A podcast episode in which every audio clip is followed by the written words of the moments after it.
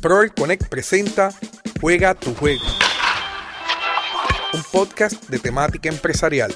Saludos a todos y bienvenidos al segundo season del podcast Juega tu juego. Soy el doctor Rafael Rodríguez y hoy estamos estrenando escenario, estrenando micrófono, entrenando tecnología, internet, cámara, de todo y nos, nos sentimos muy contentos porque este es el primer episodio trabajado en el Proel Content Studio. Así que un fuerte aplauso equipo de trabajo. Tenemos a este equipo de trabajo ahora y estamos súper contentos de lo que está ocurriendo y esto es gracias a ustedes que se conectan todas las semanas al podcast, que descargan en las aplicaciones y a todas las personas que decidieron jugar nuestro juego en el pasado año, que nos llevaron a que el podcast fuera reconocido en los Latin Podcast Awards 2021 y estamos súper contentos como el podcast Revelación. Estamos emocionados y esto es gracias a ustedes nuevamente, así que hoy tenemos un invitado de lujo, hoy tenemos un invitado a otro nivel, está pegado en la en todos los canales de televisión se lo pelean, todo el mundo le hace entrevistas, pero mira, de dos minutos. y Pro el Connect o el doctor Rafael Rodríguez lo entrevista el tiempo que sea necesario, sin prisa, sin pausa. Aquí vamos a disfrutarnos. Hoy tengo al doctor Humberto Cruz, pero antes, no olvides que me puedes seguir en todas las redes sociales como Pro el Connect. En mi canal de YouTube, usted va a YouTube y escribe Pro el Connect TV y ahí van a estar todos los episodios del podcast, todas las estrategias que estamos haciendo y todos los videos que hacemos sobre empresarismo, cursos en línea y sobre motivación y un montón de cosas. Y también me puedes seguir en mi podcast en Spotify, Apple Podcast, Google Podcast o en cualquier plataforma como Proel Connect y puedes descargarlo. Pero si entras a Apple Podcast, recuerda que puedes ir y darme cinco estrellitas y escribirme cómo este podcast te ayuda a crecer profesionalmente. Me puedes seguir en Instagram como Proel Connect, en Facebook, en fin, me puedes conseguir como tú quieras porque estamos en todas las plataformas y lo importante es que tú puedas contestar tus preguntas para que también puedas jugar tu juego. Esto es una cápsula educativa de Juega tu juego, presentado por Proel Connect. Ahora sí, estamos en el estudio, en el Proel Content Studio, y le damos la más cordial bienvenida al doctor Humberto Cruz. Así que Humberto, bienvenido al podcast Juega tu Juego, bienvenido aquí al estudio. Estamos en, el Proel Content Studio y tú eres el primero en pisar esta silla. No presión, no hay presión. no hay nada de presión, eres el primero, este diantre. Mucho muy privilegiado de estar ahí contigo y saber que, que has llegado tan lejos, mano. Este, como que materializar un sueño cuesta. Entonces, venir a tu estudio, ver este equipo de trabajo, ver con la excelencia que lo trabaja, el equipo que tiene eh, en verdad para mí es un privilegio. Yo jamás pensé que eso iba a ser posible aquí en el pueblo, pero gente, esto está brutal. O sea, de verdad que un privilegio, hermano, de verdad. Te lo agradezco. Esto es la evolución de la pandemia. Así mismo es, así mismo es. Para los que la supieron aprovechar. Para los que supieron jugar su juego. Exactamente. Así que te, damos la más cordial bienvenida y agradecido de que dieras el paso y que, y que aceptaras nuestra invitación para que podamos dialogar sobre diferentes aspectos eh, de salud, en especialmente en la salud mental, ¿verdad? Que están está trending ahora esta, esta información, estas noticias. Pero antes, Humbert, nosotros nos graduamos juntos en la Universidad Ana Geméndez, recinto de Gurabo. La pasamos espectacular en aquella graduación, centro de convenciones, que habían mil personas y se metieron como tres mil.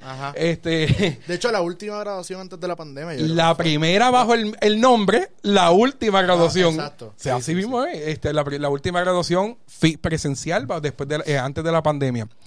eh, la pasamos de show, pero tu carrera se ha visto, tú has decidido jugar tu juego. Tu carrera ha evolucionado tanto que estás cotizado, estás en el hospital Menonita, estás con, una gran industria de la salud en Puerto Rico, un pilar de la salud en Puerto Rico. Estás en diferentes programas, pero estás en la televisión, te están llamando porque tu aportación es muy importante en estos momentos en todo, todos los momentos. Así que apareció una figura. ¿Qué hiciste después de que te graduaste? ¿Qué hiciste? ¿Qué, ¿Cómo comenzaste a jugar tu juego? Pues, mano, pues, e, ese juego empezó en kindergarten. De verdad. Yo me acuerdo que me fui bien, me fui bien atrás, ¿verdad? Te fuiste atrás. Bien atrás. Pero yo me acuerdo que hija Abigail Hernández, que de hecho hace poquito la vi, fue mi, primera maestra de mi, mi, primera y única maestra de kinder. Eh, y ella me hizo una pregunta. Yo fui maestro de ceremonia de mi graduación de kinder con una amiga que se llama Luzán. Eh, todavía la recuerdo. Y me preguntaron, ¿qué tú quieres ser cuando seas grande? Y yo dije, yo quiero ser doctor. Doctor. Pero no sabía, o sea, doctor no sabía bajo qué contexto, pero yo quería ser doctor. O sea, que ya yo desde niño, desde bien chiquito, tenía una proyección de a, a lo que quería hacer y que mis metas eran ambiciosas. Y en el proceso me fui dando cuenta que iba a ser bien sacrificado. Ah. Nada, dándole un super fast forward. eh, eh, estudié aquí, yo soy producto de escuelas públicas. Y yo estudié aquí en mi pueblo. Amén. Este, estudié en la escuela segunda unidad José So Barbosa ahí bonito, en Asomante, allí. Este, un tiempo brutal, aprendí muchísimo. De hecho, mi inglés, eh, yo lo aprendí, me, me empecé a pulir fuerte en Asomante. Eh, de una maestra espectaculares, Mrs. Guillén, Mrs. Colón, tremendo Mrs. Santiago, que en paz descanse. Este, más, más adelante voy a high school, eh, terminé como presidente de la clase y decidí irme para la UPI. Y allá empezó, empezó, empecé a vivir la vida. Y no, no porque no la haya vivido, Comenzaste a ser adulto. comencé a ser adulto y, y qué difícil, porque tú sabes, tú, tú estás en un espacio donde tú, tú ya no es gente de tu pueblo, ya es gente de toda la isla, tú te sientes como un pez raro. y, y, y tú estás de momento eh, eh, en un lugar donde hay unos jefes del Olimpo que son los profesores, que, que, que, que el famoso cliché y el quote y cito. Eh, yo tengo la A, yo tengo la B, tú eres de C para abajo. O sea, yo viví eso, tú Vale, sabes. Yo estoy en las universidades ahora y ahora lo veo de otro punto de vista. Exacto, tú que eres profesor ahora. O sea, y la realidad es que fue un tiempo bien bonito, aprendí muchísimo y, y- y dije, me quiero ir por la rama de la ciencia. Yo empecé en el departamento de ciencias naturales y con, con una mentalidad de ser dentista. Mira para allá. Lo que la gente no sabe es que yo tengo un muy buen amigo y buen amigo del pueblo, eh, el doctor Ortiz, Víctor Ortiz Juneto, eh, y yo quería ser dentista. De hecho, él era vecino de la esposa de nuestro fotógrafo, de Bernie. De Bernie, Eh, tenemos fotógrafo Bernie de- del Patio Media, así Sí. que agradecemos a Bernie del Patio Media. Las personas pueden contactarlo en del Patio Media en todas las redes sociales, de verdad. Se ofreció estar con nosotros, está agradecido por él. Y, y, y mano, eh, me iba. Eddie, Eddie, Eddie, Eddie, esposo de Bernie. Es, exacto, Es Eddie. Yo decía, pero Bernie no es fotógrafo, Bernie ingeniera. Es Eddie, no. Eh, así que, mano, en ese proceso yo me di cuenta que yo quería estar en, la- en el campo de la salud y no tenía un rumbo claro y dije, pues voy para voy en los veranos, me voy con Juneto para ver dientes porque eso era lo que yo quería hacer. pues me voy mis veranos de high school, la gente la gente se iba a vacilar, verano, yo me quedaba aprendiendo de dientes. Yo todavía me acuerdo del charting, de los instrumentos, hacer placas periapicales, explora eh, eh, periapicales, panorex. Yo me acuerdo de muchos elementos que él me enseñó. Eh, y, yo- y ese era mi goal, ¿verdad? Yo quise ser dentista, me meto a la premédica en la universidad. Eh, mano, y llega la huelga. La huelga del 2012. 12. Los Del otros 2010 días. al 2012. Los otros días. No, son días, hace poquito. Y yo estaba en el consejo de estudiantes, ¿verdad? Yo fui vocal y fui historiador En Río Piedra. en Calle. En Calle. En Calle. Y fui historiador allá y vocal y era representante del consejo del departamento de biología. Yo representaba a todos los estudiantes de biología en el consejo. Entonces, eh, en ese proceso de huelga, las interacciones entre las masas comenzaron a llamar mucho mi atención. Eh, ver la manera en que se daban los procesos, eh, procesos parlamentarios, eh, procesos a nivel de, de reuniones, cómo se reunía con la hermandad, cómo la hermandad se reunía con la presidencia de la universidad. O sea, a mí me llamó tanto la atención ver tantas personas con diferentes tipos de conductas, maneras de hacer deliveries y no sé qué. Y yo dije, yo voy a meterle mano a la psicología. Ya yo había coqueteado con la idea en segundo año de cambiarme, pero dije, nada, yo voy a seguir en la ciencia. Es que la universidad es un mundo totalmente distinto. Ah, sí. Ya uno es adulto, pero ve a otros adultos, Sí. muchos enfocados, otros haciendo tonterías, Sí, otros perdidos en el espacio. Eh, sabemos que hay unos que llegan sin una estructura de un consejero escolar que le dio Claro. paso a una Claro. estructura profesional. Y vemos, pues, vagabundos universitarios, como yo le llamo, porque no que sean malas personas, sino que son personas que entraron en un programa académico que no necesariamente era el que querían. El que querían. Y ahí es donde buscan una estructura para guiarse y, y centrar su profesión de futuro. Definitivo. Así que me imagino que desde el Consejo de Estudiantes estabas viendo a muchos estudiantes de biología eh, que a lo mejor no ni siquiera querían eh, ni siquiera querían estudiar biología. No, de verdad que no. Y, y, y muchos estudiantes de humanidades y muchos estudiantes de psicología. O sea, yo empecé a codiarme con todos los departamentos. Aparte de que estuve en el coro de la universidad. Con que- Amilcar. Con Amilcar Con Rivera. Eh, Doctor Amilcar Rivera. Ese tipo. una- Tenemos, mu- tenemos mucho en común, ¿verdad? Porque estábamos en la banda y, y Humberto estaba en, en la, en, el, co- tú en coro. la banda y yo en el coro. A las 4 de la tarde, martes y jueves, Martes y teníamos jueves, que... Eso era ley. Y eso me ayudó mucho a desarrollar disciplina, a desarrollar la estructura. Eh, a mí me encanta cantar, yo canto desde los nueve años.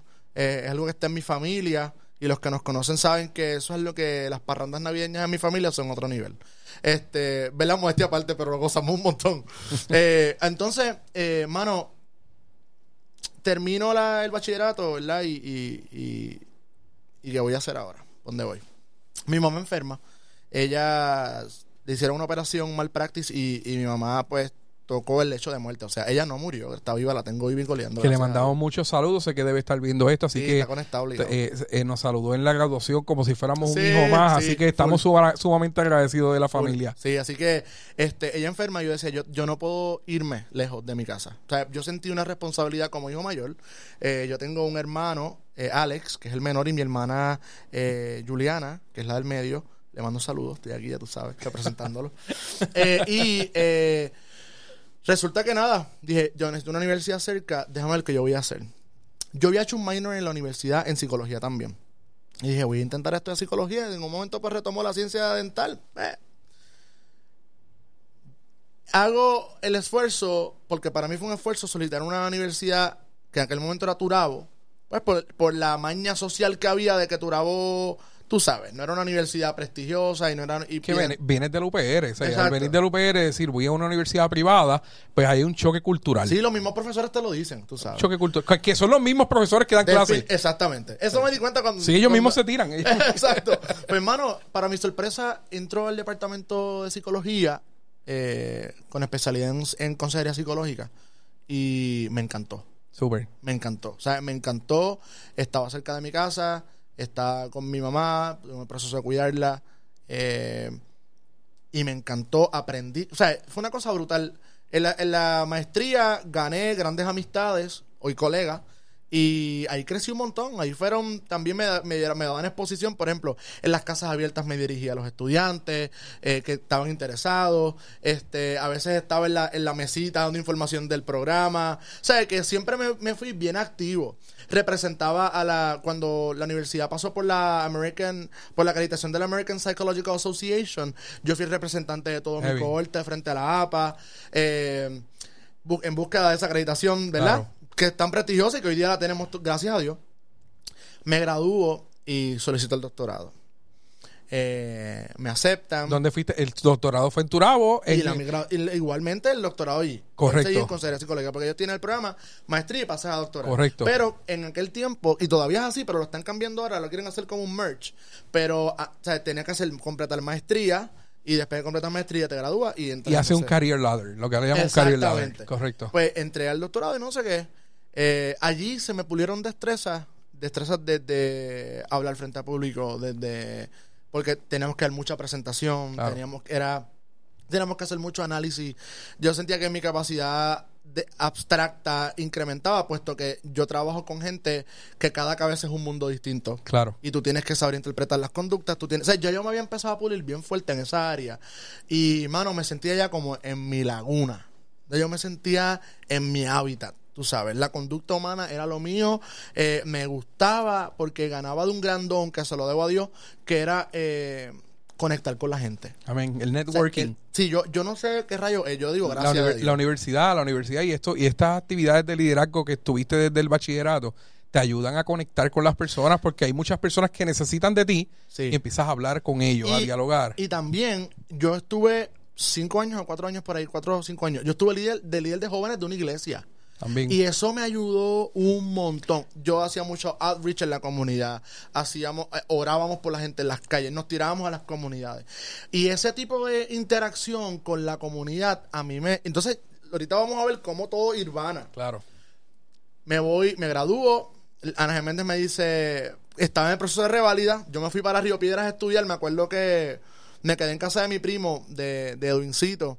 Eh, el hijo de Titi Mari y tío Edwin. Ajá. Eh, y hallamos P de tres meses en donde yo me iba de lunes a sábado a estudiar a la Lázaro en la Escuela de Derecho en Río Piedra y estaba de lunes a, do- a sábado, solamente estudiaba mediodía los martes y jueves porque daba clases. O sea que yo daba clases, era profesor y eh, estudiaba para la revalida. Claro. En ese proceso de revalido paso la revalida, eh, pero no, no había empezado a, a todavía trabajar porque todavía tiene estos contratos de estas universidades en, el- en los hombros y yo dije, pues termino esto y le meto mano entonces a, al paciente. doctorado y uno dice, exacto, ¿qué hago? Porque, porque después, pregunta, sí, porque es que uno, sabe que tiene que seguir. Ajá. ¿Para dónde? Sí, mano. ¿Qué hago? ¿A dónde voy? ¿Qué estudio? Este, yo tomé decisiones. Yo me fui a Estados Unidos a estudiar maestría. Tú también llegaste a ese proceso.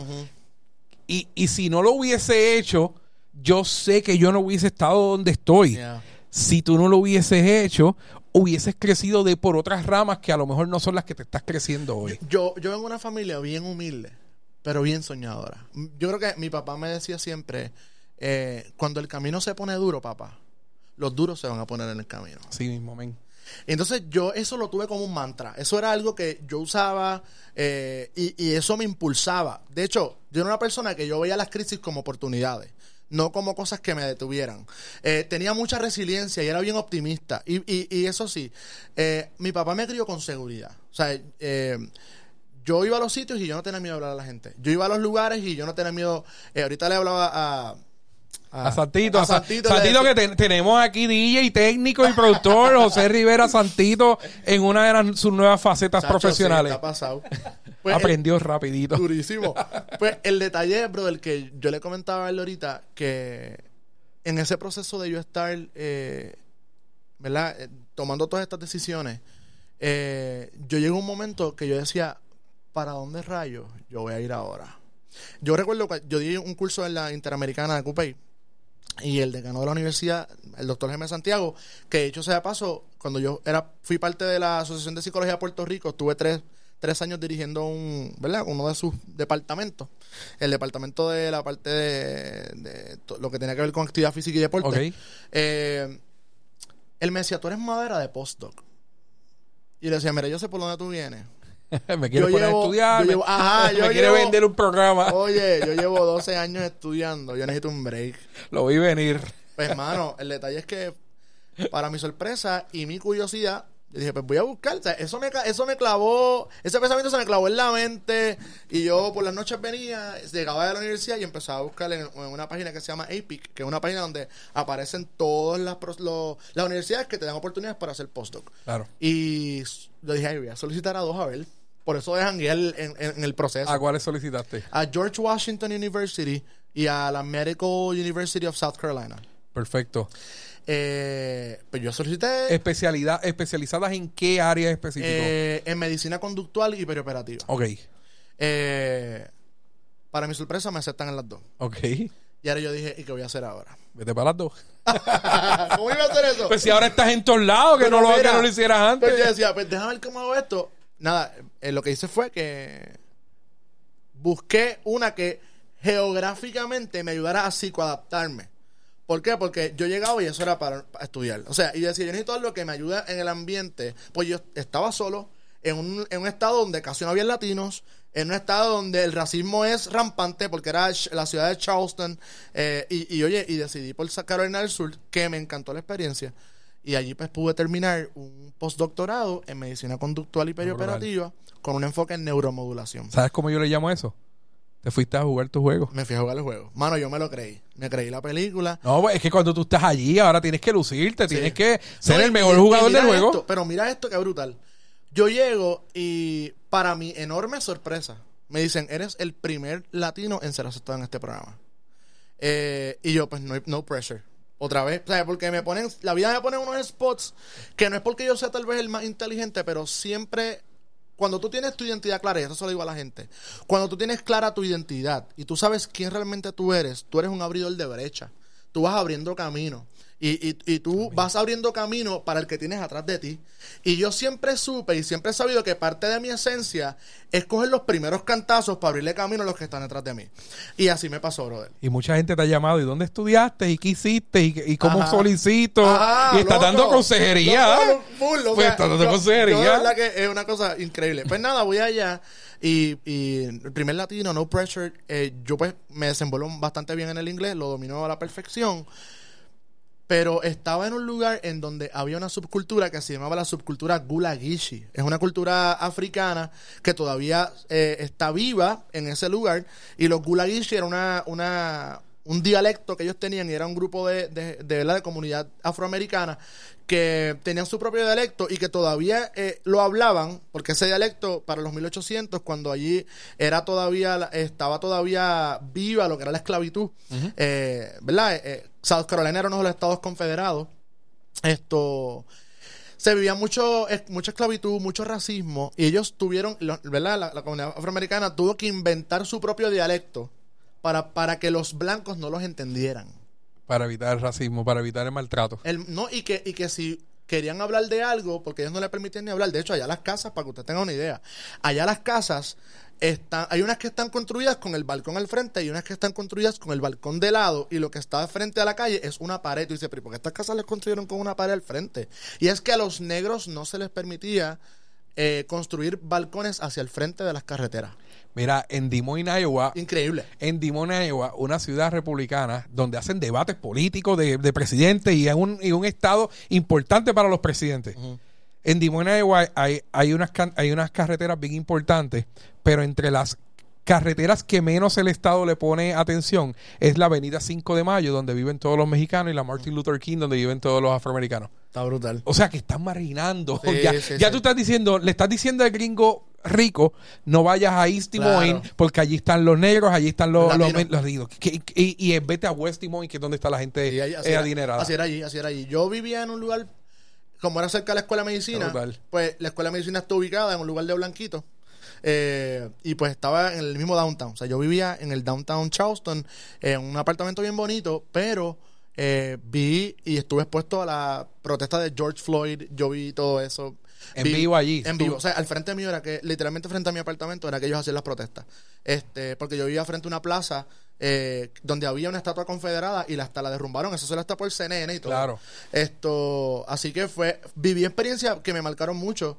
Viví el dolor de las personas que se sentían marginadas por su color de piel. Mis pacientes, yo tenía montones de pacientes afroamericanos. Hasta yo viví racismo. Eh, personas que veían mi apellido y se sesgaban, se iban vallas porque yo era un latino. ¿Y quién eres tú que me vienes a mí a tratar? Tú no eres un latino que... Y así me lo decían. Yo tuve Sí, un juez, sí. yo tuve un paciente juez que ojalá, y- ojalá y no está viendo este podcast. Que ojalá y lo vea. Güey, mira dónde está. Mira, Mira. dónde está. Bueno, pues este, este señor pues me dijo, me dijo, yo no voy a dejar que ningún payaso latino me trate a mí. Para la sorpresa de él, pues yo era el único que me estaba entrenando en la condición que él tenía, que era en, en Functional Neurological Disorders, desórdenes funcionales neuro- neuronales, neurológicos. Eh, y él tenía, ¿verdad?, unos, unos problemas de, de movimiento que eran, pues, trauma-induced, ¿verdad? Ok. Así que nada, me sumergí en la medicina conductual y ahí como que se cierra el gap porque yo decía, contra, yo quería hacer algo en mi bachillerato y hice premédica y yo dije, sentí que lo perdí. No, no lo perdí. Porque uno de los requisitos en este postdoc era que tú tuviese un bachillerato en ciencias naturales puras para tu poder eh, ingresar. O sea que yo no sabía, yo ni siquiera hasta... Yo siempre decía, contra mano, que es- es- yo lo habré hecho organizadamente, yo me movía por instinto y por fe. O sea, yo decía, yo tengo que moverme por fe, yo tengo que moverme hacia adelante, yo no puedo permitir que mis miedos me echen hacia atrás, yo tengo que sacar la cara por mi familia y por mi generación. Yo, te- yo quería convertirme en un ejemplo. Amén. Y, y yo dije, ¿sabes qué? Yo, esto me va a costar, me va a doler, muchas lágrimas, mucha soledad. Yo pasé hambre. Oye, yo pasé mucha necesidad. No porque mis papás no estuvieran presentes, es porque yo tenía que pasar por ese proceso. Yo siempre le digo a mis pacientes lo siguiente. Tienes que trabajar el doble que el americano. Papi, el triple. El- yo no tuve carro, hermano. Yo me movía a pie en un shuttle de la. Nadie sabe esas cosas. Claro. O sea, yo me tenía que mover a pie. Yo no pude tener un, un- un carro allá para O moverme. sea, lo- los viernes en Iowa llegaba un blue envelope al, al buzón.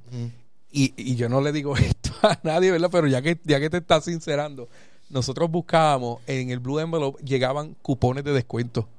Y me llegaban dos cupones de guagua pública.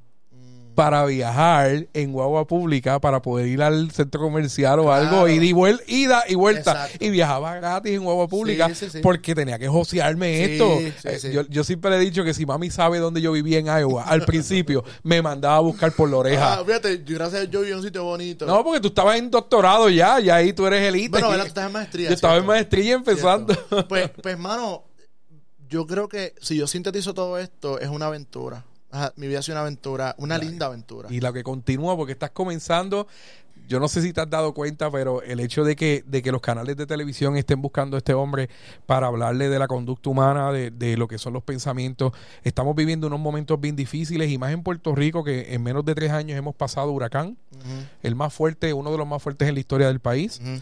terremoto, pandemia. Y ahora se une un montón de cosas que están ocurriendo hasta con un ciclo olímpico. Y, y quiero llevarte esto porque has estado hablando públicamente de lo que le ha estado pasando a los atletas. Y yo digo, contra, es que tiene, tiene tanta razón lo que tú hablas. Estamos hablando que estas personas que son seres humanos como tú y como yo, se, son profesionales en el deporte, viven del deporte, juegan su juego, se preparan cuatro años para un ciclo olímpico, que para una competencia que les va a durar 10 segundos. Eh, por ejemplo, felicitamos a Jasmine, ¿verdad? Por nuestra medalla de oro. Estamos súper agradecidos y súper contentos por ella. Pero si ustedes se dan cuenta, ella fue a Tokio para 30 segundos. Literal, hermano. Tres carreras de 10 segundos. Y para eso se tuvo que preparar cuatro años, viajando el mundo en diferentes competencias. Y, y una de las cosas que me sorprendió fue la nuestra, Adria- Adriana Díaz, cuando ella menciona en su primer escrito, le dice, Puerto Rico, no les volveré a fallar. Perdón. O sea que esa mujer sentía la presión Yo, perdón, de ¿de cargar. Exacto, yo la felicité. Yo, ¿qué perdón de qué? Tú estás allá, yo estoy Y acá. cuando ella dijo, cuando ella dijo, eh, espero que no me dejen sola. Espero no me dejen sola. Eso es- eh, tiene unos pensamientos de, de estar, de, de soledad, de ansiedad, de fallé, Frustración. frustración. Culpa. y esa carga de, de- de que siempre le decían, ah, yo me imagino, mira, en la primera ronda te toca con la 50 del mundo y tú eres la número 14, tú, eh, tú te la debes de pasear. Exacto. Eso pone mucha presión. Eso, eso es un ínfimo estresor. El estresor de llevo la bandera de Puerto Rico. Soy la banderada. La banderada. Con mi primo. Pierde mi primo. He sido exitosa. Ajá. Pierde a mi primo. Pierde a mi hermana. Quedo yo. Ahora yo tengo que sacar la cara por la familia. ¿Tú te imaginas todo lo que se acumula en una mente? Que estás en unas Olimpiadas en destiempo. Porque tú te entrenaste para el 2020 y tuviste que prolongarlo un, e- un año más para jugar en un 2021. Mano, o sea, imagínense ustedes todo lo que cabe en una cabeza o todo lo que puede caber en una mente con tanta con tanto cambio. La psicología se ha hecho, ahorita mencionaste, la psicología se ha hecho como un poco trending, ¿verdad?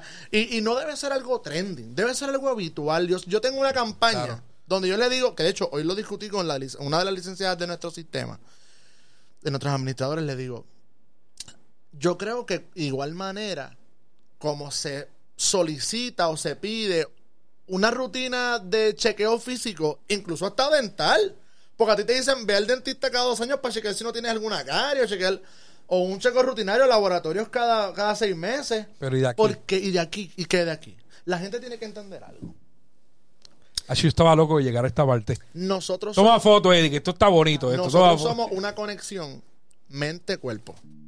Nosotros tenemos que entender que esta estructura encefálica, esta masa encefálica que se llama cerebro, que se divide en múltiples partes, toda está conectada a nuestro cuerpo. Yo te lo voy a explicar en, en- en un minuto. Voy a neurociencia básica. Esto no es el televisión, aquí tú puedes hablar.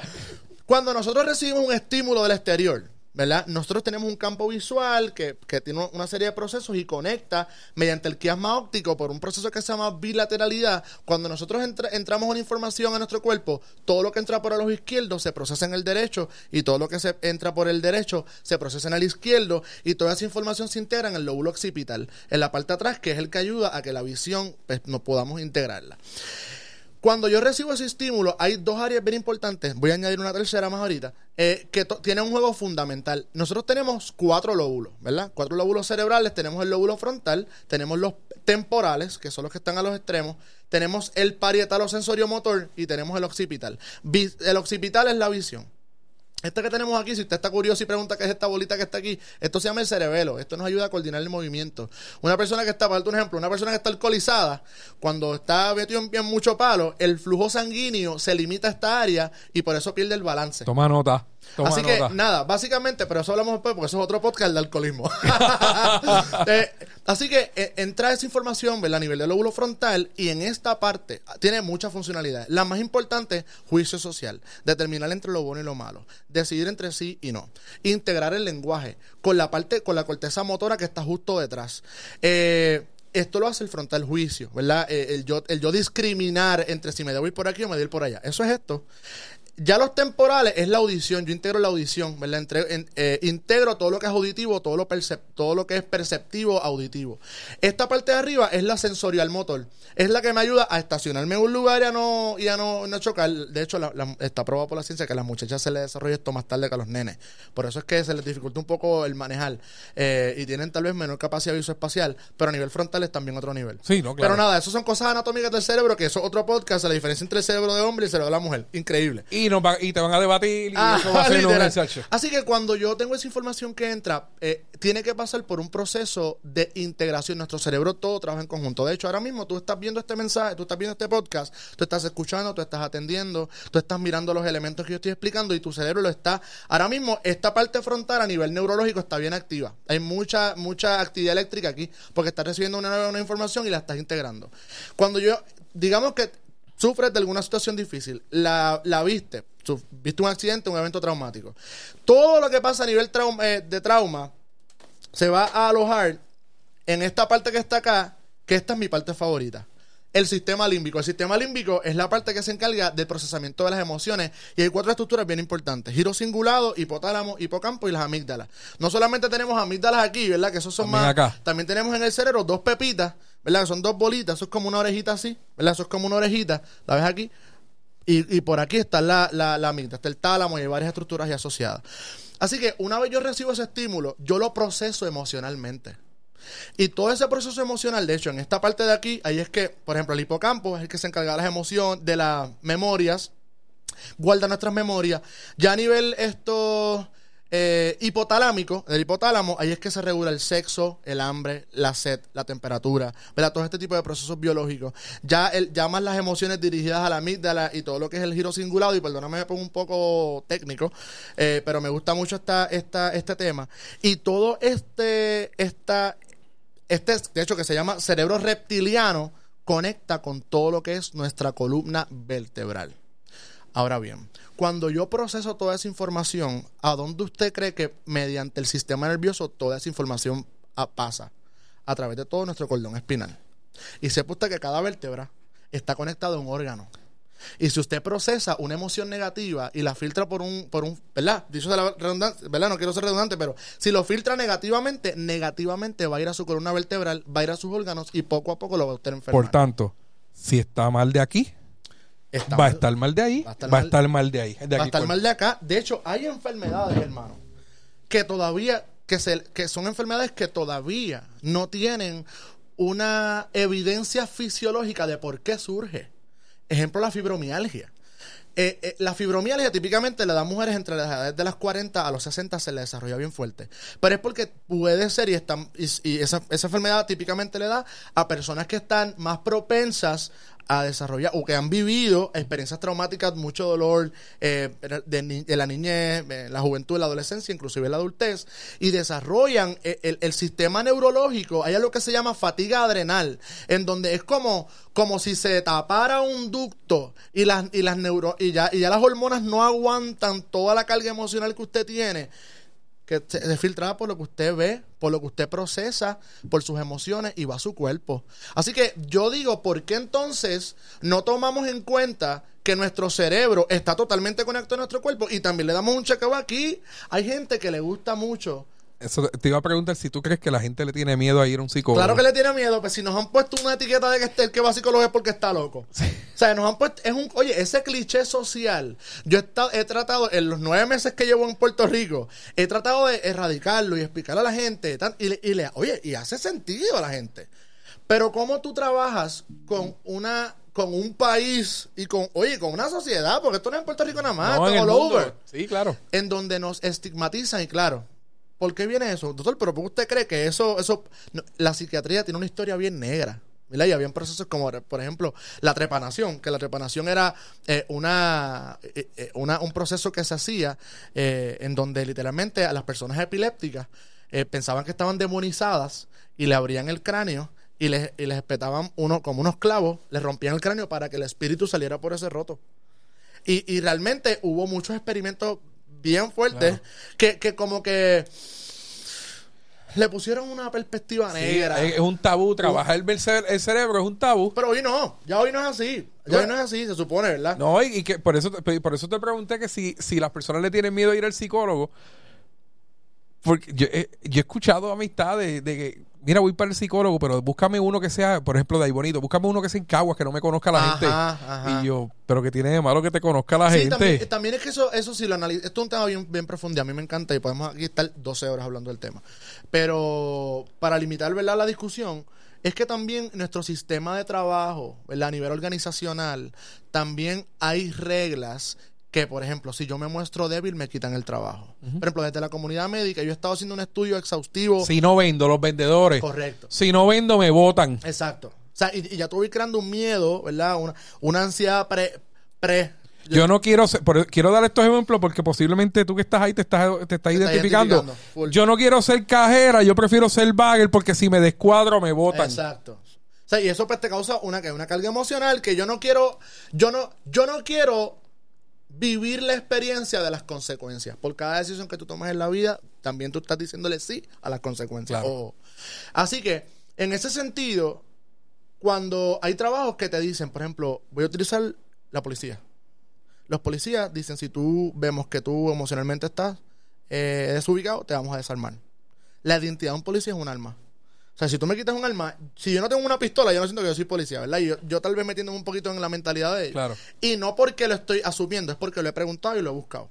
Eh, así que las, las ciencias de la conducta humana en este tiempo se han hecho muy visibles. La pandemia lo que ha venido haciendo es en la gente desenmascarando el real yo, de- eh, desempolvando mi interior. ¿Por qué? Porque la gente está vulnerable. Oye, nos encerraron, mascarilla, nos aislaron. No, y, y- y escuchando la explicación que diste sobre el cerebro, la gente estaba acostumbrada a un estilo de vida. Totalmente. Lo sacaste de Lo ese sa- estilo de vida. Oye, psicoadaptativamente, tú estás, hay un proceso que se llama plasticidad cerebral o neuroplasticidad, en donde si el cerebro identifica que hay una amenaza, él se va a proteger.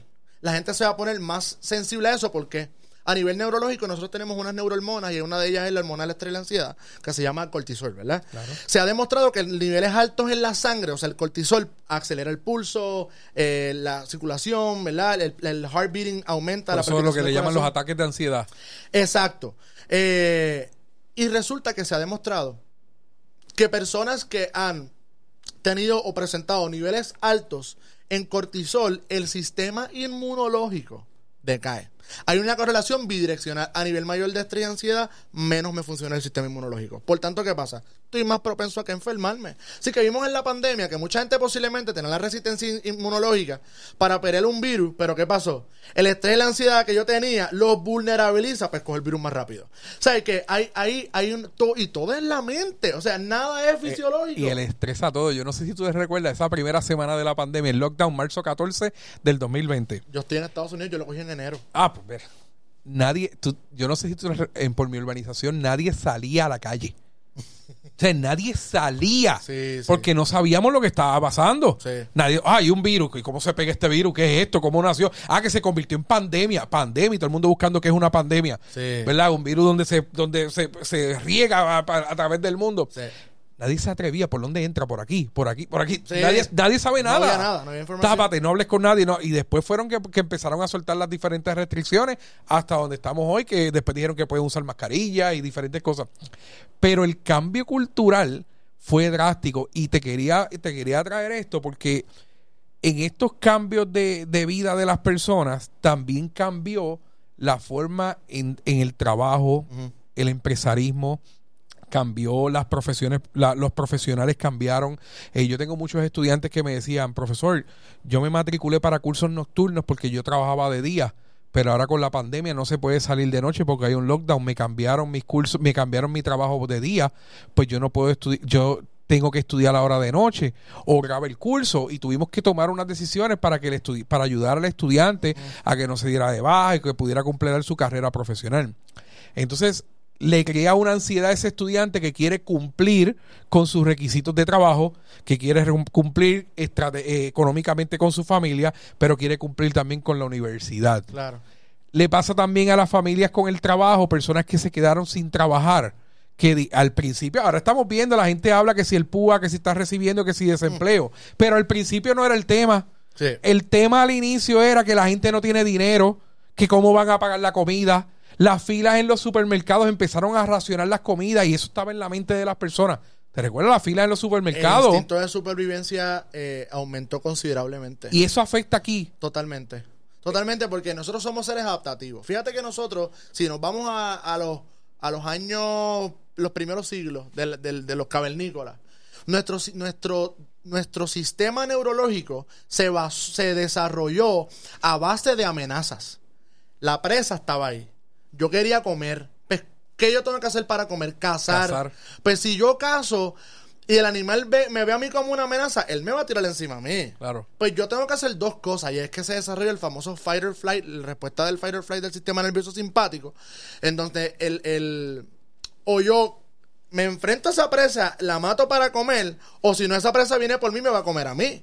O sea, así se fue desarrollando nuestro sistema neurológico, ¿verdad? Se fue evolucionando y hoy día tenemos un fight or flight system que se activa porque hay una, nosotros encimita del riñón tenemos una glándula que se llama glándula suprarrenal y es la glándula que va a liberar la adrenalina, el cortisol, ¿verdad? Que nos va a permitir a movernos para podernos adaptar. Los procesos adaptativos son procesos bastante arcaicos y primitivos puramente del ser humano para poder adaptarse a los retos, ¿verdad? De una sociedad. Puerto Rico estaba, pues, hermano, venimos de una venimos de una de un huracán 2017, este, salieron canciones, pues, todo el mundo empezó a grabar, la gente se ayudaba, salía de las casas, Claro. vino un terremoto, la gente bajaba. Yo, de hecho, cuando yo estuve en los terremotos en Estados Unidos, vengo a Puerto Rico y viajo, me fui con el colegio de médicos en una brigada y nos fuimos para allá a bregar el- el- al sur. La cantidad de gente que bajaba del norte para allá a buscar Ayudar. la ayuda. Ayudar. Eh, La, la ayuda no vino del gobierno, tú me No, perdonas. no, es que el puertorriqueño El está puertorriqueño se movió. El es otra brutal. cosa. Sí, sí. Pero ¿qué pasa? Ahora estoy en casa encejado una pandemia, ¿quién me va a ayudar? ¿Quién me ayuda? Y entonces el trabajo me dijo quédate en tu casa, no me van a pagar. De momento el supermercado dijo no, van a llegar. El trabajo nada más no. El- te metieron el muchachito en la casa. Y ahora tiene clases virtuales ahí también. Con una computadora, tres muchachos. Mano, los, los niños cogen clases, Sí. mis estudiantes que son padres también cogen clases con una computadora. Sí, una. Ah, una. y sin decir que el internet en Puerto Rico es un fracaso.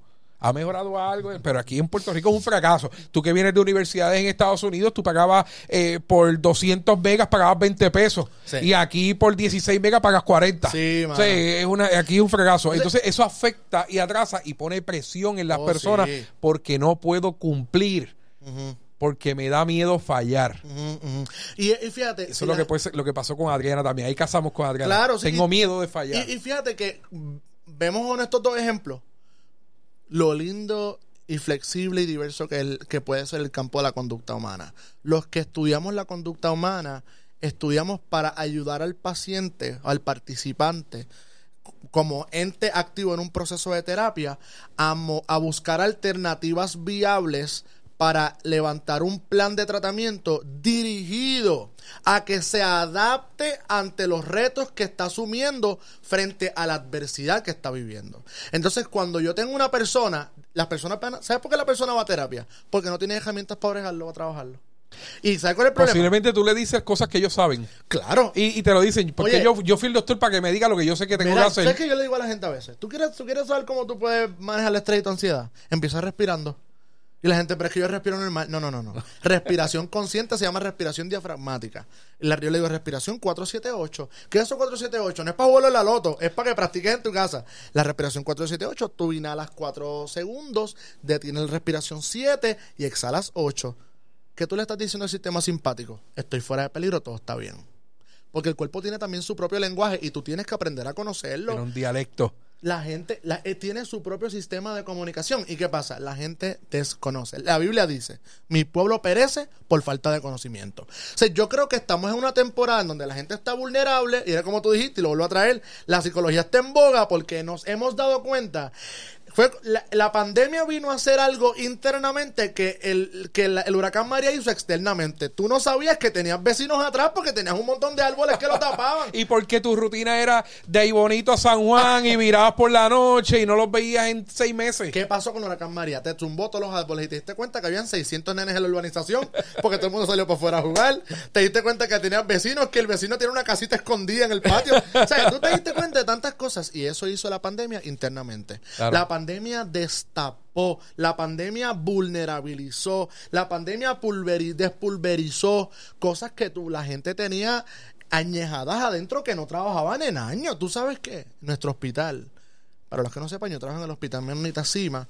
eh, estamos teniendo una ola de salud mental de personas que antes las personas que nos llegaban al, al- al- al hospital era porque o venían de sala de emergencia, referidos por psiquiatra o por una ley, la ley 408, en caso de que fuera un suicidio. Ahora la gente está llegando walking. ¿Qué significa eso? Que llegaron ahí sin nada. Me Yo- siento agotado. me siento agotado, hospitalízame. O sea, ayer nada más, yo salí a las dos y media de la noche de allí. Hubo en el día 17 walk-ins. Estamos hablando de un día ayer. Hoy yo no sé cuántos más. En Ay Bonito, en un pueblo pequeño. Ay Bonito, un pueblo Sí, pequeño. San Juan, este, San- esto se multiplica. No. Y, y, y la realidad es que estamos viviendo un tiempo craso, un tiempo que realmente va a poner adelante a mucha gente si trabajan su salud mental. Yo siempre le digo a mis pacientes lo siguiente, y era lo que quería mencionar más atrás, pero, pero salió ahora. Eh, siempre le digo esto. Cuando tú aprendes a ver el dolor como un mentor y no como un impostor, te darás cuenta que los ladrillos que te lanza la vida no son para construir paredes que te encierren, sino escalones para llevarte a otro nivel. Otro nivel. O sea, yo creo que cuando cambiamos la cosmovisión de cómo vemos el concepto de crisis, ¿verdad? Y, y traímos el ejemplo de Adriana, traímos el ejemplo de nivel organizacional de trabajo, cómo los trabajos se han tenido que reinventar. De hecho, hubo jefes que se dieron cuenta que podían funcionar desde la casa. O Mi sea, mamá se retiró Ajá. porque se dio cuenta de que la virtualidad no era para ella y recibió ataques de ansiedad y perdona mami leí para verla pero este eh, eh, pero no pero no no no es que estuvo enferma ni nada pero pero Sí, sí- sí, sintió la presión de Oye. que yo no puedo yo no no sé Oye, yo no tengo tiempo Y, yo no quiero traer un discurso de que eso no se puede experimentar. La ansiedad es, es buena. La ansiedad te mueve un objetivo. El miedo te mueve un objetivo. Ahora, ¿cuándo es que la ansiedad es mala? Cuando se patologiza. Cuando la ansiedad ya llega a un punto en que tu calidad de vida la afecta. Cuando ya tú no quieres comer. Cuando ya tú no quieres salir. Cuando ya tú sientes que no puedes respirar. Eh, en el peor de los escenarios, el mood, el, el, el, el, el mood, el, ay Dios mío. Eh, eh, sí, el estado de ánimo, el estado de ánimo, eh, se va al piso, la gente no puede dormir, la gente se le quita el apetito o le viene mucho apetito. Eso es que le gusta comer mucho dulce y mucha sal. Eh, pero es otro tema. Así que eh, cuando tengo ideación incluso de muerte, hay gente que me ha dicho a mi doctor, es que yo quisiera quedarme dormida y no volver a despertar nunca más. Eh, eso me dice a mí, ya estoy cansado, estoy cansada, no tengo herramientas, no sé qué más voy a hacer. Y la gente, fíjate, no se suicida porque quieren dejar de vivir. La gente se suicida porque matas, es una manera de ellos matar su dolor, porque no pueden con ello. Humberto y y eso se multiplica ahora de que estamos viendo que en Puerto Rico en el pasado censo tengo que ver los datos nuevos pero en el pasado censo el 60% de las personas eran mayores de edad Sí. y estamos viendo sigue muchas siendo. Exacto. Sí, debe de haber aumentado algún por ciento, pero estamos viendo muchas personas solas, viviendo solos, familiares olvidándose de, la fam- de, de la- los padres, Sí. eh, que afecta la emoción, la parte emocional de esas personas adultas. Y, y buscan como opción todas estas informaciones que tú estás dando, eh, decisiones que a lo mejor nosotros creemos que son estúpidas. eh, ellos no le encuentran otra, otra solución y, y no debe ser la solución porque hay ayudas. Claro que las hay. Claro que las hay. Pero ese tabú que hablamos ahorita de que yo no puedo ir al doctor para la mente porque es que me van a decir que yo estoy loco, Sí. Eh, eh, no debe ocurrir. Y debemos de apoyar a estas personas, inclusive, debemos de apoyarlas a que, Oye, a que tomen si una decisiones sabias. persona se entera de que tú estés en un psicólogo es por dos razones. O porque tú se lo dijiste, o porque tú no fuiste cuidadoso en, en, en decir, o sea, tú no fuiste... Hay gente que va a terapia, mano, y ni siquiera los hijos saben que están en terapia. Y Claro. that's okay. Claro, O sea, porque no es que tampoco el mundo tenga que saber que yo por un psicólogo. Eso, no- eso es algo claro. confidencial. claro. Pero si tú estás ahí luchando con una situación, con un estresor, con una ansiedad, con un temor, con ataques de pánico, que tus hijos no se pueden concentrar, que tú no te puedes concentrar, que tú estás eh, cansada ya, cansado, que no tienes ganas, que no tienes... Mano, vamos a buscar la ayuda, tú sabes. Yo más adelante voy a probar un de información, un número de teléfono, te puedes contactar y nos puedes llamar.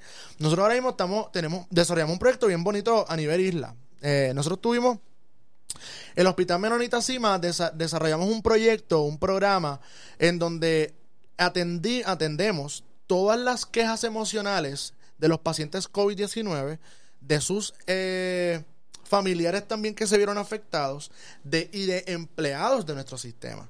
Nosotros hicimos, realizamos 32 acuerdos de colaboración con 32 municipios al centro, sur y este de la isla. Y le ofrecíamos charlas y adiestramientos al sistema de rastreo y el sistema de rastreo nosotros lo, lo adiestramos para que hiciera un cernimiento de, de salud mental. Y esa llamada inicial que ellos puedan identificar. Y, y tú sabes qué hizo el departamento de salud? Lo adoptó para el resto de la isla, lo que salió de... Pero Está- nada, qué está bueno. bien, está súper, cool, cool. Dame crédito, dame crédito. ¿Qué Pues, pasa? el, pues el. Mira, fui Departamento de Salud. mira, pues el... Mira, calladito. Su próximo secretario. Ah, calladito. este tipo siempre diciendo cosas. Yo Pero te- anyway, hay que jugar nuestro juego. Anyways, eh, cuando estamos en ese proceso, eh, nos dimos cuenta de lo afectada que estaba la salud mental y nos lanzamos a la calle, hicimos acuerdos de colaboración, asistimos emocionalmente a las personas eh, en tres modalidades, bueno, en dos modalidades inicialmente, después lo flexibilizamos a presencial, pero veíamos a personas por telemedicina y atendíamos por teléfono. Después hicimos acuerdos con todos nuestros hospitales y vamos a todos los hospitales del sistema menonita a darle charlas al empleado de, de, eh, enfrentar sus emociones, manejar la ansiedad en tiempos de crisis, comunicación efectiva, resiliencia. Hoy estuve dando uno en, la- en el hospital de Guayama, hablábamos sobre las motivaciones al cambio, qué nos motiva a cambiar y qué es esto de la motivación. Claro. Eh, y trayéndolo desde una perspectiva intrapersonal, eh, cubriendo todo lo que son las teorías de la motivación y cómo eh, ponerlo allá a la, a la parte organizacional, más bien trabajando desde la parte organizacional. Y ha sido una experiencia tan enriquecedora. Nosotros hemos tenido la, la gran bendición de Dios de impactar y de, de ¿verdad? tener un impacto de sobre 1.500 personas en nueve meses Amén, desde ahí bonito, papá. desde bonito Puerto Rico. Y se- te estoy hablando que estamos hablando de sobre, ya entre 2.000 a 3.000 intervenciones. Sea, que se han estado hacer- haciendo y materializando con un equipo de jibaritos, porque también tenemos unas psicólogas que una es de Comerillo y una es de aquí de ahí bonito. eh, que, que hemos estado arduamente trabajando. eh, el Hospital Menonita nos ha dicho, dale para adelante. Nos ha abierto las puertas, nos ha apoyado Qué muchísimo. bueno, qué bueno. Y, y de aquí, de la montaña, ha surgido un, surgió un proyecto que se replicó a nivel isla.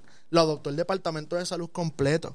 Eh, y eso a nosotros nos da mucha emoción, ¿verdad? Nos pone bien contentos Claro. porque estamos en un tiempo de crisis siendo alicientes en un tiempo de tanto disturbio emocional. Y mientras todo el mundo estaba buscando soluciones a la salud mental de las personas, ustedes hicieron un alto y identificaron una oportunidad de, de ayudar a las personas. Sí.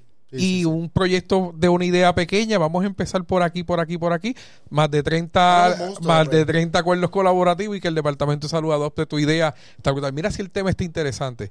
Que tenemos un técnico que se supone que estuviese leyendo los comentarios de las personas y no ¿Cómo ha leído ni Ah, uno. Ni uno, ni uno. Eh, eh, o sea, hay gente escribiendo también. Yo creo que hay gente escrita, hay como 50 personas conectadas, ¿verdad? Hay como Anda. cuántas personas conectadas. Tenemos, tenemos actualmente unas cuantas personas conectadas. Este, el te- ¿verdad? Los temas. Fíjate el micrófono, no le tengas miedo. No, no, no hay problema. Aquí Tranquilo, estamos. Todos los mensajes han sido. El mensaje está brutal. eh, tremendo tema. El facilitador está excelente.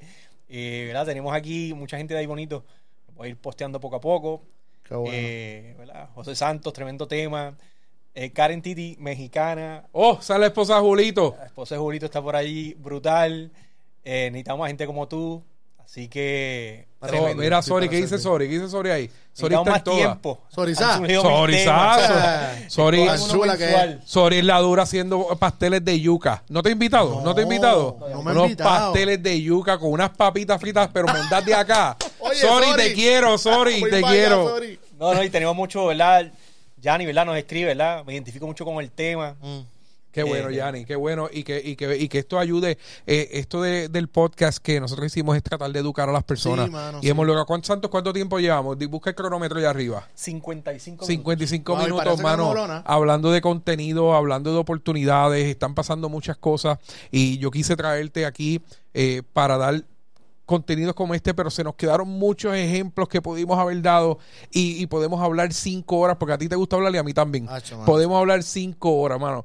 Yo sé que, que estás ayudando a muchas personas que tienen muchos proyectos personales. ¿Qué, qué otras metas tienes en futuro? ¿Qué, qué piensas? Que yo sé que tú has decidido jugar tu juego y has llegado hasta donde estás porque has, has abierto puertas donde no había puertas abiertas para nosotros. Me dijiste que fuiste el primer latinoamericano en la universidad. Eh, ¿Qué más hay para Humberto? Pues mira, eh, esa pregunta me la hago diario. Eh, yo solamente quiero ser una voz. Yo quiero ser una voz para los que no tienen voz. Yo quiero ser una persona que pueda meterse en comunidades donde la salud mental no llega. Porque también hay un estigma por ahí, hay un bias de que eh, los terap- la terapia de salud mental es costosa y eso es para gente adinerada.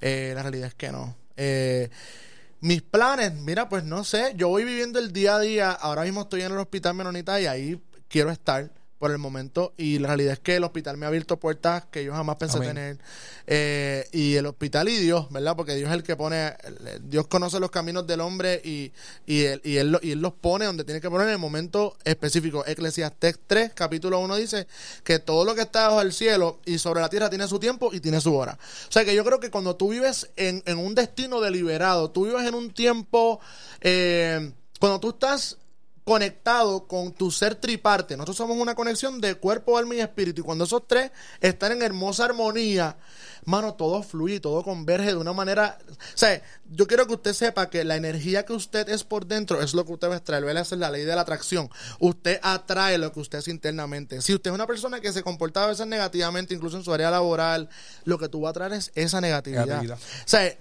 siempre busca pensar, y tal vez ya esto nos vamos a las recomendaciones, ¿verdad? Pero eh, rodéate y codéate de águilas, de gente que te impulse, de gente que te lleve a otro nivel. Todos en la vida somos seleccionados para un propósito, sea pequeño o sea grande. Un cuerpo encima, mira, ¿sabes qué?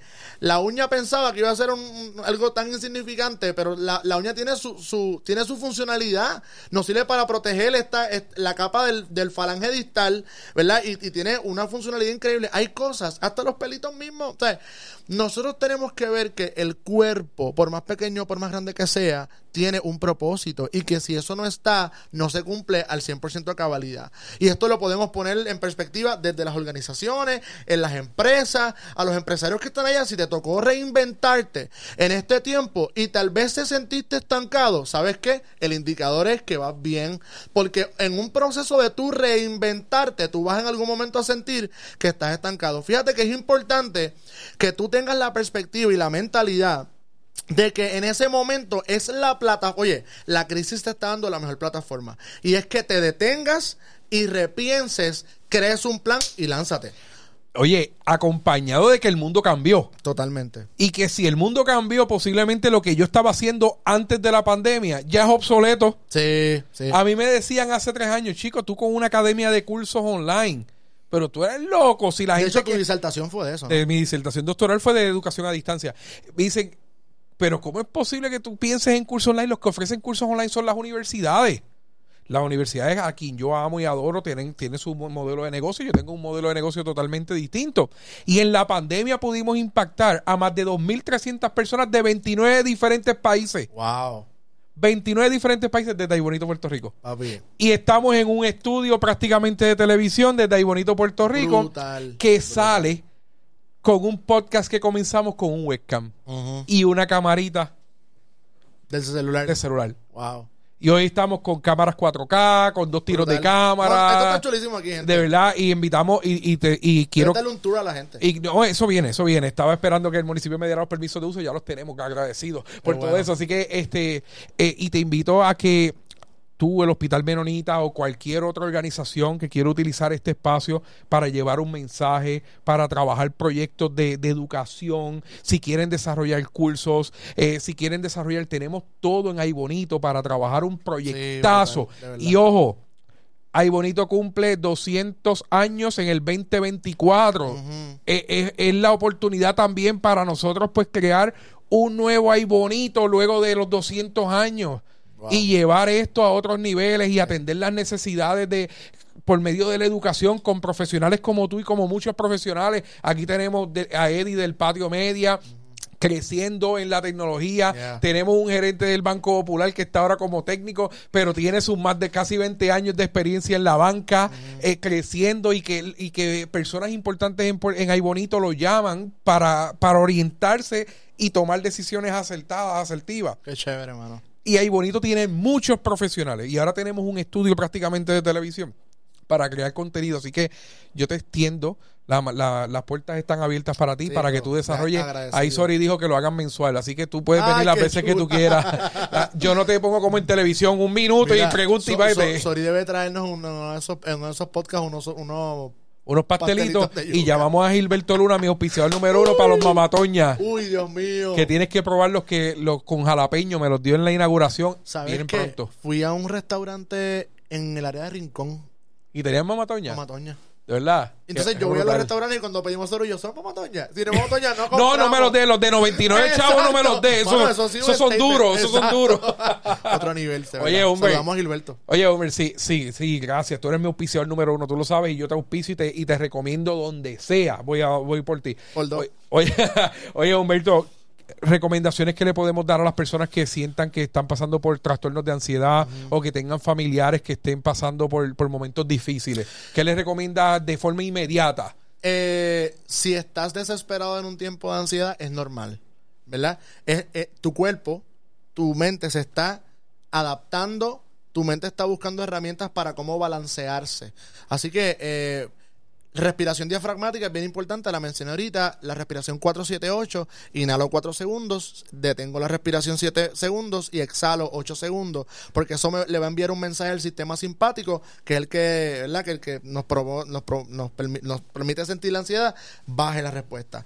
Número 2, autorregistro de pensamientos. Cuando usted busca una libreta y usted registra hoy, hoy 10 y qué sé yo de noviembre, eh, pensé esto, esto y esto y esto. Intercambie esos pensamientos por unos positivos. Busque, ponga sticky notes en las paredes de su cuarto. Yo todo lo puedo en Cristo que me fortalece. Hoy voy a mí. Y usted busca eh, mensajes que le ayuden a usted en el diario vivir para usted volver a levantarse. Eh, hay, hay tantas cosas. El ejercicio físico, gente, 15 minutos. Cuando usted hace ejercicio, 15 minutos, ya usted segrega la, la cantidad de dopamina necesaria para que cuando no haya suficiente dopamina a razón de la ansiedad que hay, eh, o que no se la permite experimentar en los niveles altos de cortisol, la dopamina te hace sentir como un estado placentero y de felicidad. El correr, el caminar en las tardes, eso nos ayuda. Y nosotros gozamos de un pueblo que tiene un clima espectacular para eso. Pero tiene unas cuestas horribles para correr pero bicicleta. la y, la, y la ansiedad me la provoca porque cada vez que voy corriendo me tocan bocina. ¡Vas lento! Chico. ¡Dale va aquí! Chico, pero tírate primero en un llanito. y Pues si aquí no hay la- llanos, aquí. Pero, oye, pero la de aquí, la de la cancha, esa. Y Ah, la, bueno. Back and forth, ahí está, y ya está. Este, hay muchas estrategias que se pueden utilizar y por favor, si usted interesa más consejos como estos, usted nos puede conseguir al 787-714-2462. 787-714-2462. Ese es el cuadro del Hospital Menonita Cima. Nosotros estamos particularmente en las extensiones desde la 3022 hasta la 3027. ¿verdad? Todas esas, esas extensiones son del proyecto que estamos ahora mismo liderando, que el cual tengo la bendición de poder dirigir. eh, y ahí le vamos a atender. Tenemos un equipo totalmente calificado para atender toda afección emocional. Eh, tenemos psiquiatras, enfermeros, capellanes, psicólogos clínicos, consejeros psicológicos que están a tu disposición. Y ahora mismo estamos trabajando un programa hasta diciembre en donde toda ayuda psicológica es totalmente gratis. Eh, Así que, por favor, eh, contáctanos, no tengas temor, date la oportunidad. O sea, ¿qué vas a perder con eso? Y no te estamos cobrando. Así que eh, es importante que, ¿verdad? Nos llames al 787-714-2462. Allá está el doctor Cruz, la doctora Martínez, la doctora Rosa, el doctor García. Habemos un corrido bien chévere allí, la doctora Gracia, la doctora Rodríguez. Y estamos ahí listos para atenderte con los brazos abiertos desde aquí, desde el centro de la isla y para Puerto Rico y el mundo. Brutal. Este es el primer episodio del segundo season del podcast Juega tu juego. Hoy trabajamos con el doctor Humberto Cruz. De verdad que la está- le he pasado brutal esta Ah, conversación. también, nos educaste. aquí. Nos educaste. Yo estaba loco que llegara esta estructura y que explicara. Me siento súper contento y honrado que tú, Ay Boniteño, estés poniendo el nombre de Ay Bonito en alto, pero que me dieran la oportunidad de inaugurar este. Tuvimos unos aperitivos antes de. unos coctelitos. unos- Así que te doy las gracias por estar aquí no, conmigo, gracias por aceptar la invitación y esta es tu casa y al Hospital Menonita y a todas las organizaciones, esta es su casa. Podemos desarrollar muchos proyectos desde ahí bonito Puerto Rico, vemos muchos profesionales que podemos ayudar a la salud, al deporte, al bienestar social y a crecer económicamente en nuestro pueblo. Así No, y que, y que, y que- que hay mucha gente, ¿verdad? Eh, gente del patio eh, que decidió regresar a su pueblo a trabajar. claro. Eh, profesionales médicos, eh, psicólogos, todo tipo de profesionales que han venido, han querido apostar aquí a nuestro pueblito. Y yo pues quiero darte las gracias a ti, mano, por esta iniciativa que entiendo que es una que, que, vas- que esto no es nada, tú no has visto nada. O sea, esto es el, el comienzo de un proyecto hermoso eh, que estás desarrollando y que ciertamente el educar, en la educación está el poder. Y yo creo que si un pueblo educado es un pueblo que va a tener herramientas y un pueblo que tiene herramientas es un pueblo que se mueve a objetivos claros y asertivos y un pueblo que es asertivo es un pueblo emocionalmente sano y un pueblo sano, familia sana, organizaciones sanas. Todo el mundo contento. Todo el mundo contento. Antes- ah, y somos el pueblo número uno en vacunación, tengo que decir eso. 80%, ¿verdad? Ya estamos. Ya estamos al 80% de vacunación. Antes decían que Puerto Rico era el país más feliz del mundo. Tenemos que volver a eso. Sí, tenemos que Y tenemos el break para hacerlo. tenemos el horario para y, tú, hacerlo. y tú estás apostando grandes aportaciones para lograrlo. Así que gracias, Humberto, Gracias por decir que sí. Gracias al equipo de trabajo. Eddie del Patio Media, que está con nosotros, que para contrataciones, Eddie, dame el número para contrataciones. Siete- 787-218. 2358 787 218 2358 bodas, quinceañeros, funerales, eh, en la graduación de su nena, lo que usted quiera, las escuelas lo pueden llamar, hace unos videos chulos del pueblo de ahí bonito con sus drums y todo, Brutal. de verdad está haciendo un trabajo súper brutal. Y es una persona a quien he visto crecer desde cero con su idea y ya. tiene su organización Y está... papá. Hoy es papá con Berna.